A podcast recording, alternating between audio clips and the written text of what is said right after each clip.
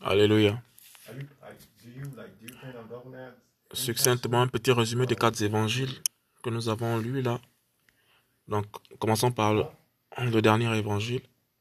Johanan, Jean. Alors, auteur Johanan de ce même évangile, nous savons que c'est par l'esprit que ces hommes ont parlé. Hein. Ils n'ont été que, comme la parole déclare, euh, des instruments. Voilà. Donc, nous avons Jean, Johanan de son vrai nom, Y-O-H-A-N-A-N. En grec, Johannes, I-O-A-2-N-E-S. Signification de son nom, Yahweh a fait grâce. Donc, Yohanan veut dire que Yahweh a fait grâce. Voilà. Si tu dis Jean, eh ben, tu es perdu en français. Donc, le nom a été changé une fois de plus. Et euh, on a perdu la. Entre-temps, les Juifs, quand ils donnent un nom à quelqu'un, c'est parce que derrière, il y a une signification, un peu comme dans les traditions africaines. Les noms sont toujours liés à une signification, ou à un totem, ou à quelque chose d'autre. Alors, Yohanan, Jean, ça veut dire Yahweh fait grâce. Le thème de cet évangile, l'évangile de Jean, c'est Yehoshua Elohim. Donc, lui présente Jean, parce que chaque Matthieu présente Jésus-Christ dans un autre aspect, nous allons le voir. Luc présente Jésus-Christ dans un aspect. Marc présente aussi Jésus-Christ dans un aspect. Et ici, pour le cas de l'espèce, Yohanan, Jean présente Jésus-Christ comme étant le, le Dieu, ce qu'on vous appelez Dieu. Donc Elohim en hébreu, Elohim, c'est le thème. La date de rédaction, environ 85 à 90 après Jésus-Christ. Donc euh, au premier siècle de, de l'ère dans lequel nous sommes, plus de 2000 ans en arrière, que cette, euh, cet évangile avait été écrit. Nous lisons auteur d'un des quatre évangiles, il s'agit des gens, de Yohanan, les trois épîtres éponymes, c'est-à-dire il y a trois épîtres qui portent son nom. Quand on dit éponyme, ça veut dire vous avez par exemple euh, Jean 1, Jean 2, Jean 3, voilà. Donc épître éponyme et de l'Apocalypse. Donc le même Jean a écrit l'évangile, le même Jean a écrit des éponymes, Jean 1, Jean 2, Jean 3, je pense. Et le même Jean, c'est celui qui a, écrit euh, l'Apocalypse. L'Apocalypse de Johanna. Alors il a le fils de Zabdi. Nous avons déjà des Zabdi a été changé dans certains livres par Zébédée. Entre-temps, Zabdi, c'est hébreu. Et si vous allez lire qu'est-ce que cela veut dire, Zabdi, vous allez trouver une signification. Zébédée en français, vous n'avez jamais trouvé de signification. a fut l'un des douze apôtres. Témoin oculaire du service terrestre de Yahushua Massia Jésus-Christ, il atteste par l'essence de ses écrits le caractère divin de ce dernier. Fidèle au livre de Shemot, Exode, où Yahweh se révéla comme étant Je suis, Yohanan en reprend les propos de Yahushua et le présente comme la parole incarnée, le pain de vie, la lumière du monde, la porte des brebis, le bon berger, la résurrection, la vie. Proche du Maître, Yohanan fut à même de relater les événements marquants de sa vie comme la gloire de la transfiguration, l'angoisse de la passion exprimée à Gethsemane ou encore les déclarations solennelles précédées de l'expression Amen, Amen, en vérité, en vérité. Il met également en évidence la controverse suscitée par le Messia, Christ, et l'opposition dont il fit l'objet de la part de certains pharisiens qui souhaitaient sa mort l'évangile de Johanna, Jean, exprime la nécessité de la naissance d'en haut et dévoile les attributs du Fils d'Elohim, le Messie, tant entendu. Voici ce qu'est pour Johanna. Alors nous avons dit que nous faisons un récapitulatif des quatre évangiles. Allons-y. Luc. Alors Luc. Qui est-il? Luc, de son vrai nom Lucas, elle O-U-K-A-S, ce qui a été retranscrit par Luc. La signification de ce nom, Lucas, c'est-à-dire qui donne la lumière. Yoshua, le fils de l'homme. C'est le thème. Voilà. Maintenant, Lucas, lui, à son tour, dans l'évangile, il présente Jésus en tant que fils humain, c'est-à-dire né d'une femme, né d'une vierge, ayant vécu au milieu des hommes, l'Emmanuel. Voilà, il présente le, côté humain de Christ. Pourquoi il s'est rapproché de, des hommes? Voilà, ça c'est le, ça c'est le travail de Lucas. Ok? Et Lucas signifie qui donne la lumière. Et Lucas, la signification de son nom, veut dire qu'il donne la lumière. Et il nous donne la lumière en euh, du côté, l'aspect de Jésus en tant qu'humain. Vous vous souvenez que les quatre évangiles, il y a la face humaine. Donc, il présente le côté humain de Jésus-Christ, le, le, Dieu qui s'est rapproché des hommes. Alors, d'origine grecque, Lucas, Lucas c'est un grec, hein, il est d'origine grecque. Lucas fut, Luc fut l'auteur de l'évangile éponyme, donc c'est-à-dire les éponymes. Souvenez-vous, c'est quand quelqu'un, un auteur écrit un livre et le livre porte son, nom. D'accord? Mais nous savons ici que il est inspiré par l'Esprit du Seigneur. Alors, d'origine grecque, Lucas, Luc fut l'auteur de l'évangile éponyme et du livre des actes des apôtres. Donc, Lucas a écrit l'évangile et Lucas a écrit aussi les actes des apôtres. Or, nous savons que les actes des apôtres sont le témoignage. Celui que Paulos, Lucas l'appelait, euh, euh, Paulos l'appelait, appelait Lucas le médecin bien-aimé. Donc, il était médecin. Il était d'origine grecque et il était aussi médecin. Un médecin, un praticien, un soignant, un docteur, voilà, qui soigne les maladies euh, à l'hôpital. Donc, Lucas, nous apprenons qu'il était aussi médecin et qui fut son compagnon d'œuvre. Il fut le compagnon d'œuvre de Paul, de Paulos, et avait entrepris des investigations visant à narrer avec exactitude la vie terrestre de Yeshua Mashiach, Jésus-Christ, dont il était devenu le disciple, probablement à la suite d'une prédication de Paulos. Ce que l'on soupçonne, c'est que Paulos a dû certainement euh,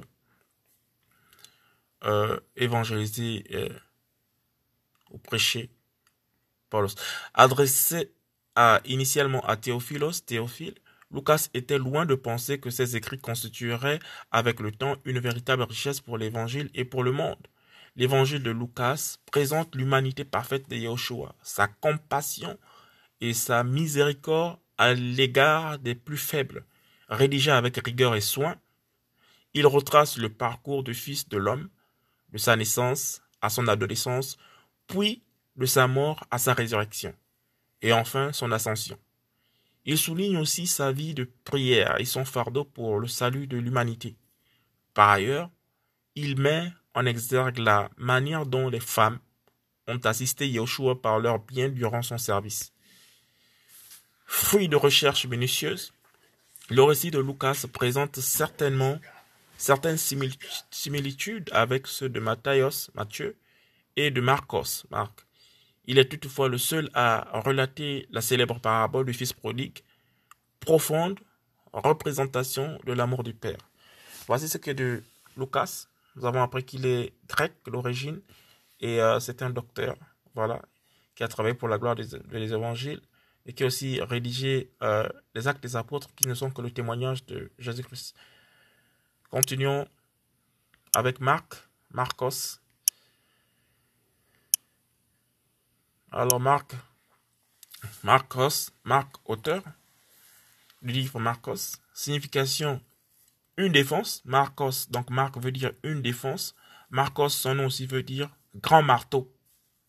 Voilà, donc on lit Marc, on lit Marcos, c'est le marteau, c'est la défense, c'est la signification de son nom. Le thème que Marcos a aborder, c'est Yeshua le serviteur. Voilà. Là, il nous présente Yeshua en tant que serviteur, donc en tant que l'agneau. Marcos, comme on disait tout à l'heure, quatre évangiles, chaque évangile a un aspect bien précis. Et lui, il nous présente, à la différence des deux autres que nous avons vus, Jean nous présentait le côté divin du Seigneur. Euh, euh, Jean, euh, Johanna nous a présenté le côté divin du Seigneur. Marcos, nous, euh, pardon, Luc nous a présenté, Luc le docteur nous a présenté euh, le côté humain du Seigneur, les quatre faces qu'il y a dans le ciel. On, voit, dit qu'il y a quatre animaux, dont l'un a la face de, de, l'humain, l'autre a la face de l'aigle, l'autre a la face du lion. Marcos, lui, par contre, nous présente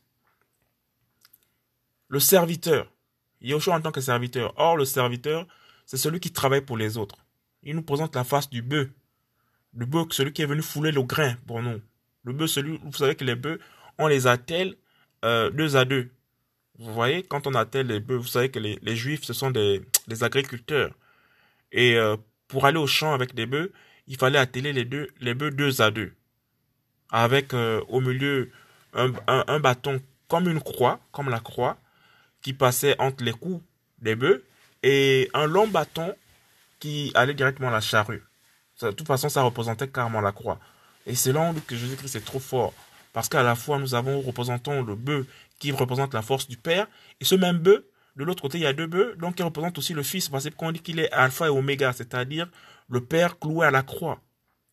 Il dit qu'il est l'alpha et l'oméga, donc le Père cloué, cloué à la croix. Donc il a été à la fois le Père, il a été à la fois le Fils, donc le premier et le dernier. Et sur la même croix, comme cette configuration, par exemple, euh, de cet euh, exemple euh, des, bœufs qui foulent ensemble, voilà.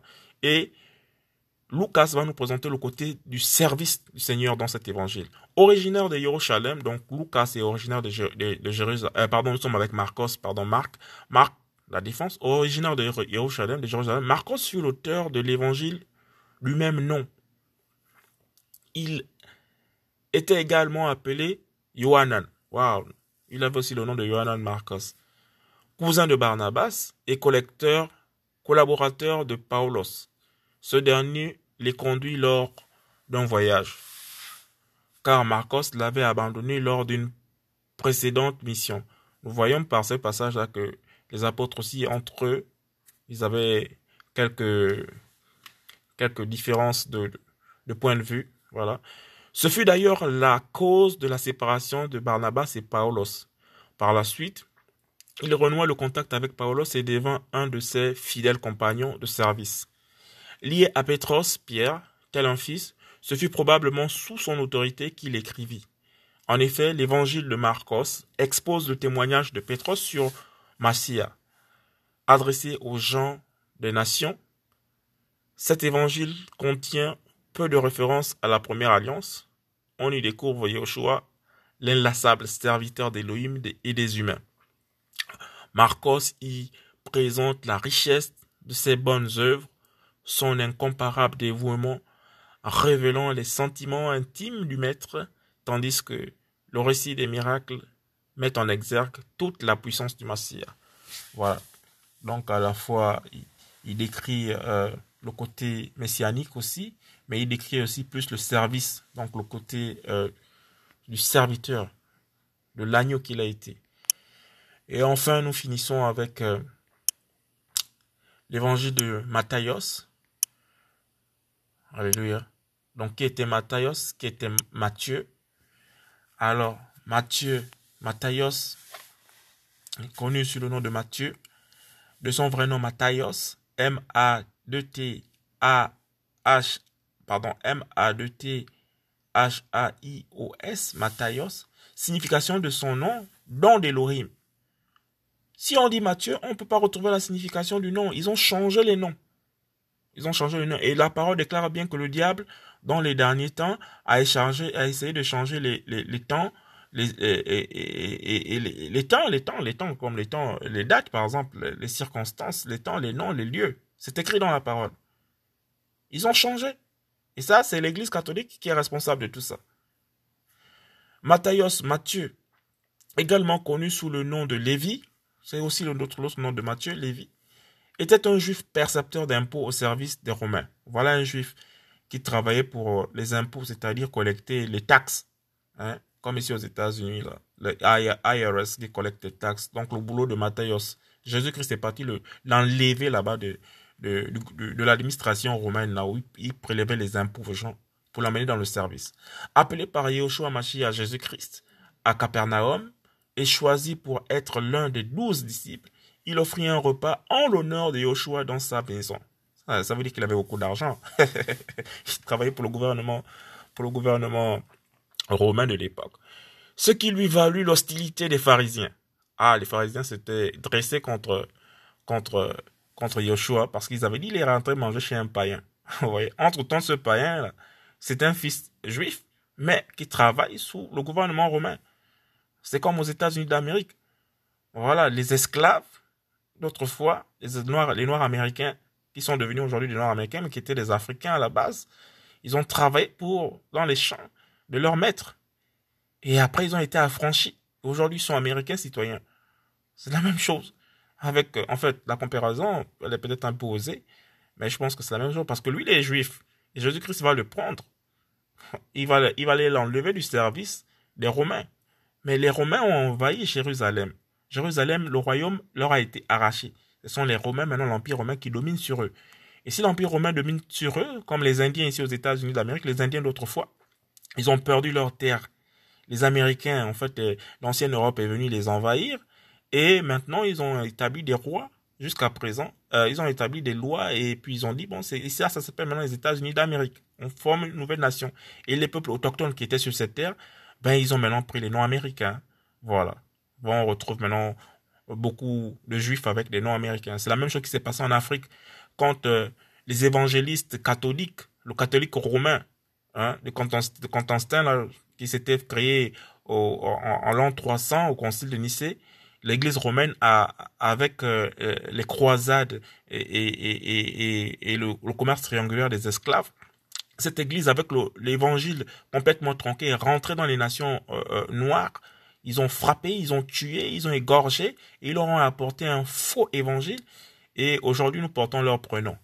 Nous avons certains pour d'autres personnes les noms de famille qui sont restés intacts, mais nous avons les traces de la colonisation euh, euh, du catholicisme romain. Nous portons leurs prénoms. Et ça, ça laisse des traces. Et c'est un peu la même chose ici. Alors, donc, Matthias, Matthieu, également connu sous le nom de Lévi, était un juif présentateur d'impôts au service des Romains, appelé par Yoshua Massia Jésus-Christ à Capernaum. Choisi pour être l'un des douze disciples, il offrit un repas en l'honneur de Joshua dans sa maison, ce qui lui valut l'hostilité des pharisiens. Rédigé à Antioche de Syrie, son évangile était destiné à des juifs convertis, comme en témoignent ses nombreuses allusions à l'ancienne alliance. Matthias, dans d'Elohim, son nom, démontre l'hégémonie de Yeshua fils de David, fils d'Abraham, roi d'Israël. Il évoque son règne qui se manifestera un jour physiquement, lorsque le roi jugera tous les hommes du trône de sa gloire. Il fait concorder les paroles et les événements de la vie de Joshua avec les prophéties de l'ancienne alliance. Son récit exalte la royauté de Yeshua et expose l'évangile du royaume. Voilà. Donc Matthias lui présente le côté de l'aigle. Il présente le côté du retour, donc du lion. Il présente le lion de la tribu de Judas. Et il arrive à faire la concordance entre ce que les textes de leurs pères, c'est-à-dire leurs ancêtres, ont laissé au moyen des prophètes autrefois, avec la réalité du moment lorsque Jésus-Christ a collaboré avec eux, qu'il était vraiment l'agneau, qu'il était vraiment le Messie qui devait arriver, qu'il est celui qui revient dans la puissance et qui va venir régner mille ans sur terre. Donc il présente le côté du retour, le côté du lion, parce que son nom c'est Don d'Elohim, et Don d'Elohim ça signifie Matthias. Donc il présente, comme dit ici, comme on le dit ici, il présente, Matthias démontre l'hégémonie de, Yoshua, c'est-à-dire il fait le, le, le, récit de la lignée selon les pères, qu'il est descendant de David, il est fils de David, et qui vient venir s'asseoir sur le trône de David en Israël. Il évoque son règne qui se manifestera un jour physiquement. Est-ce que le, le, règne physique, la manifestation du règne physique de Jésus s'est déjà accomplie Non. Mais Yoshua va vraiment se manifester physiquement sur terre. Mais avant de se manifester physiquement sur terre, Yoshua va d'abord venir faire la guerre contre l'abomination, chasser l'impie pour venir rétablir le règne à, Jérusalem. Et Matthias a eu par l'Esprit du Seigneur toute cette, vision. Et c'est ce qu'il décrit sur, euh, euh, l'évangile éponyme que porte son nom, euh, l'évangile de Matthieu. Lorsque le roi jugera tous les hommes du trône de sa gloire. Il vient juger. Il le présente comme le juge. Il fait concorder les paroles et les événements de la vie de Yoshua avec les prophéties de l'ancienne alliance. Voilà, il a vraiment l'esprit du Seigneur en lui. Faire la similitude dans ce qu'il lit dans l'évangile et concorder avec ce qui avait été écrit plusieurs milliers d'années en arrière, il faut avoir l'esprit du Seigneur pour le faire. Son récit exact la royauté de Yoshua Mashiach et expose l'évangile du royaume deux choses. La royauté du, pour le roi, c'est celui qui règne. Et pour régner, il faut être lion. Donc, on disait tout à l'heure que, effectivement, les quatre évangiles présentent quatre aspects du Seigneur. L'aspect de l'aigle et du lion, l'aspect du, bœuf qui, qui, qui, qui, laboure, le service, l'agneau, l'aspect de, du côté humain. Donc, Emmanuel parmi les hommes. C'est le nom qu'on lui a donné. Emmanuel. Donc, Dieu parmi les hommes. Elohim parmi les hommes. C'est qu'il est venu comme un homme. Il a régné parmi les hommes, mais tout en étant Dieu. Et euh, ça, ça ne peut pas choquer les Africains. Les Africains savent que il y a des esprits comme ça qui viennent s'incarner dans les hommes. D'où, euh, je pense, le principe des rois, hein, parce que les rois, généralement, ils avaient été mis à part parce qu'on disait qu'ils avaient quelque chose en eux de différent du peuple, de la masse. Et ça ne peut pas non plus choquer les, les, on les appelle comment? Les Grecs. OK? Parce que les Grecs aussi, eux, ils avaient des, divinités. C'est-à-dire, ils étaient en contact avec des dieux d'autrefois qui venaient sur la terre faire des, qui avaient des relations avec les, les humains. D'où les, les, les, les, Écritures en parlent. On nous parle de, de, la race des géants, les Néphilim. Voilà, les Écritures en parlent. Et les traditions euh, gréco-romaines aussi. Les Grecs aussi en parlent. Comme pourquoi la parole est vraie. Donc ces, êtres géants ont existé. Parce que quand yo, euh, celui qu'on appelle Josué, qui n'est d'autre que Yoshua, quand il rentre à Jérusalem pour aller conquérir, il y a un de ses serviteurs qu'on a envoyé comme éclaireur. Il dit non, nous étions petits à leurs yeux comme des sauterelles. C'est qu'ils avaient vu des géants à Cana qu'il fallait les combattre pour, pour décourager le peuple d'Israël. Mais Israël a tenu Mordicus. Ils ont dit que nous allons rentrer. Alléluia. Pour illustrer ce que nous disons, par exemple, euh, qu'il y a des, il y a un contact entre le monde divin l'Écriture en parle, c'est-à-dire euh, des entités spirituelles qui viennent prendre forme sur la terre et faire euh, s'accoupler avec des hommes et, faire, et donner naissance à des demi-dieux. Toute, euh, toute l'histoire grecque en, en, parle. Et nous pouvons vérifier nous pouvons vérifier ça dans la parole. Hein. Les histoires les dieux grecs, c'est des dieux qui ont existé. Les dieux égyptiens, c'est des dieux qui ont existé. Pour dominer sur quelqu'un d'autre, sur un homme fait de chair et de sang comme toi, il faut vraiment avoir des entités extérieures. Prenons par exemple le, cas d'Artémis d'Éphèse. Étymologie, Artémis vient du grec Artémis. Ça veut dire de la lumière. Voilà. Définition. Aussi appelée Diane. Voilà. Diane, c'est Artémis. C'est une divinité. Une divinité, c'est quelque chose qui n'est pas immatériel. Une divinité, un être immatériel. ok? Une divinité révérée dans toute l'Asie. Donc toute l'Asie de l'époque, toute l'Asie, Antioche, la Syrie, euh, l'Empire euh, euh, égyptien, voilà, donc tout, le milieu de l'Asie, là, ils connaissaient Diane. Il existe un temple en son honneur à Éphèse. Et c'est écrit dans Actes des apôtres, chapitre 19, verset 24 à 37, par exemple. Nous allons finir par là. Car un certain homme, un certain homme nommé Démétrios, un orfèvre, en fabriquant des temples d'Artémis en argent, procurait aux artisans un profit non négligeable. Il les réunit ainsi que les travailleurs des métiers similaires et dit Homme, vous savez que ce profit est notre fortune. Et vous voyez et entendez que non seulement à Éphèse, mais dans presque toute l'Asie, ce Paulos a persuadé de et détourné une grande foule en disant que ce ne sont pas des Elohim, ceux qui sont faits par des mains. Et non seulement il y a eu du danger pour nous que cette partie ne tombe en, discrédit, mais aussi que le temple de la grande déesse Artémis ne soit compté pour rien, et celle que toute l'Asie et toute la terre habitée adore, est sur le point d'être dépouillée de sa grandeur. Mais ayant entendu cela et remplis de colère, ils crièrent disant Grande est l'Artémis des Éphésiens. Et toute la ville fut remplie de confusion. Et ils se précipitèrent d'un commun accord dans le théâtre et enlevèrent Gaius et Aristarchos, macédoniens, compagnons de voyage de Paulos. Et comme Paulos voulait entrer vers le peuple, les disciples ne le lui permirent pas.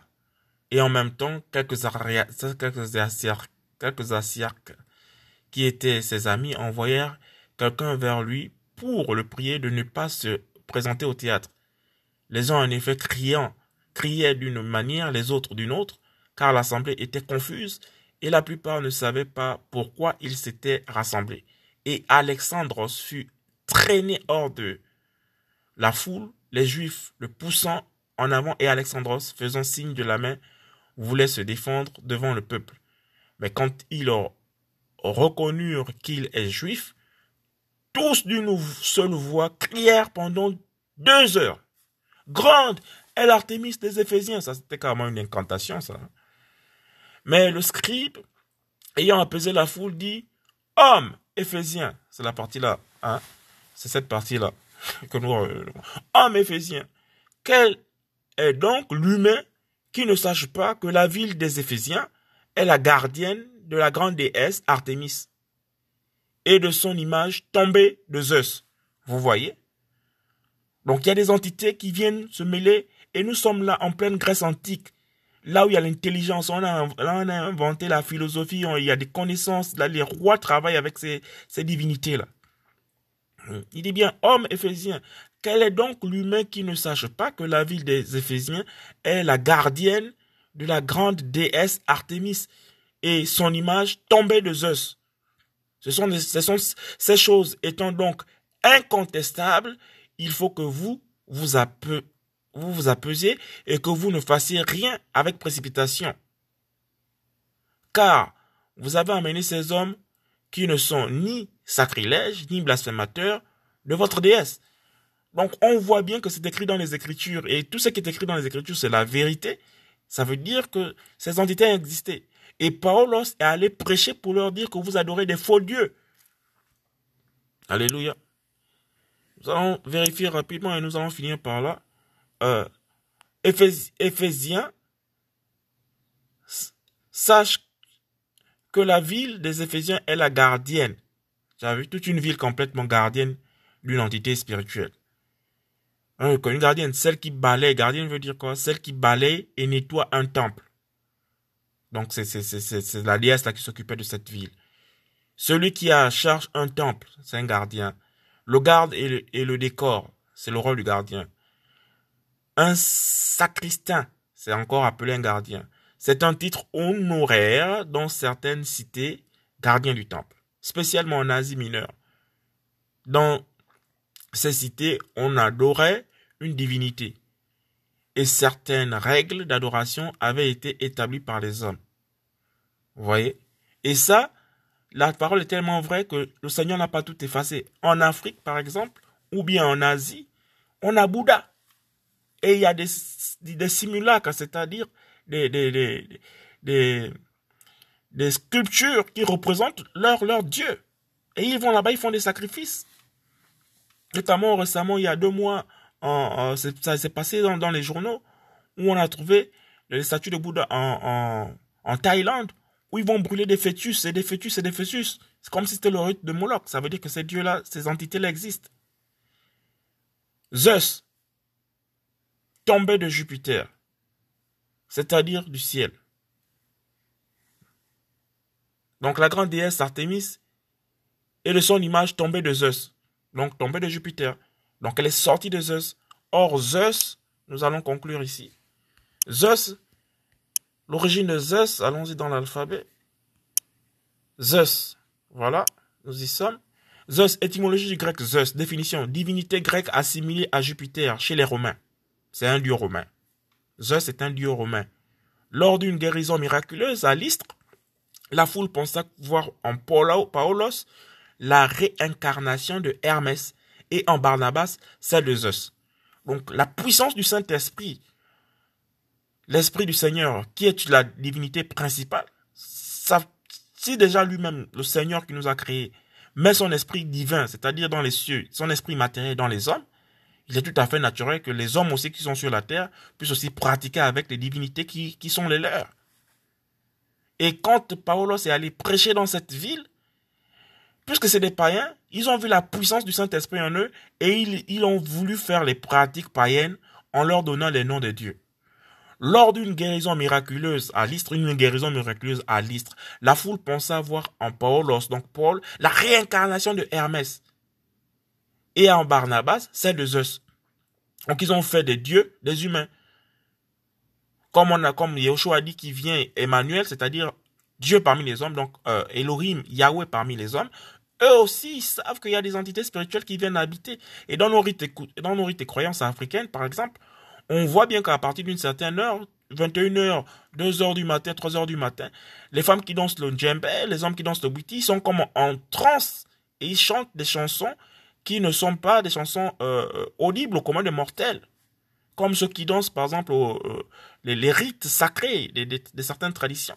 On voit bien que ces hommes-là, ils sont dans, dans, un, dans, dans, une autre, sphère. Pour cela, on n'a voulu les adorer, ce qu'ils refusèrent avec véhémence. Acte 14, verset 8 à 15. Acte 14, verset 8. Et à l'istre se tenait assis un certain homme impotent des pieds, donc un infirme. Il était boiteux dès le ventre de sa mère. Il est né comme ça, infirme, comme on connaît beaucoup d'ailleurs. Hein. Ce qu'on dit que non, ils n'ont pas été vaccinés à la poliomyélite. Et jamais il n'avait marché. Voici quelqu'un qui est impotent des pieds, qui est né, qui est sorti comme ça du ventre de sa mère, avec les pieds infirmes, donc complètement minces, qui ne s'est jamais tenu debout. Et le Saint-Esprit va utiliser Barnabas et Paul. Celui-ci entendait parler. Voilà, il a entendu parler seulement. Donc Paul prêchait seulement Jésus-Christ de Nazareth. Il n'est pas venu pour le guérir, mais il prêchait. Et Jésus-Christ va faire descendre sa gloire. Celui-ci entendait parler Paulos, donc l'infirme, qui, fixant ses yeux sur lui et voyant qu'il avait la foi pour être sauvé, dit d'une grande voix, Lève-toi, droit sur tes pieds. Et il sautait et marchait. Toute la ville était dépassée. Toute la ville était dépassée. Quelqu'un, ils savent que non, il est né impotent des pieds. C'est-à-dire qu'il est né infirme. Et il se met debout. Quand un tel miracle a secoué toute la ville, et ils ont dit non, ça c'est Hermès. Ça c'est Zeus. Alléluia. Ça, c'est ce qu'on appelle l'idolâtrie. Mais Paul les a confrontés. Et Paul les a tout de suite arrêtés. Et les foules, ayant vu ce que Paulos avait fait, élevèrent la voix et dirent, en langue lycaonienne, les Elohim, donc les dieux, s'étant fait semblable à des hommes, à des humains, sont descendus vers nous. Parce qu'ils savaient que dans leur temps, dans leur époque, en, en, Lycaonie, là-bas, ils adoraient rien que les dieux. Et ça existe des entités spirituelles qui viennent prendre la forme et qui viennent s'accoupler avec des hommes. Alléluia. Ils appelèrent Barnabas Zeus et Paulos Hermès, parce que c'était lui, en effet, qui portait la parole. Hermès, c'est un dieu. Hermès, c'est un dieu. Hermès, c'est un dieu grec. Donc, celui qui porte la parole. Donc, la fausse parole. Hermès.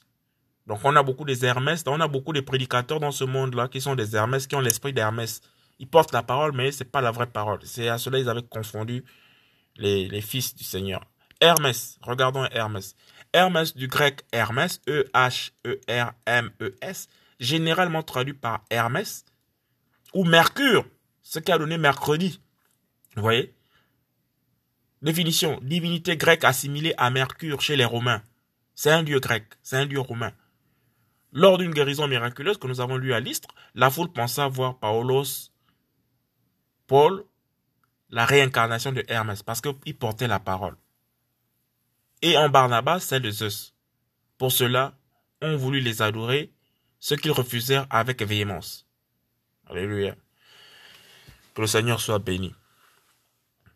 Que le Seigneur soit véritablement béni. Alléluia. Seigneur, merci pour ta parole. Nous savons que tu nous enseignes. Et sois-tu.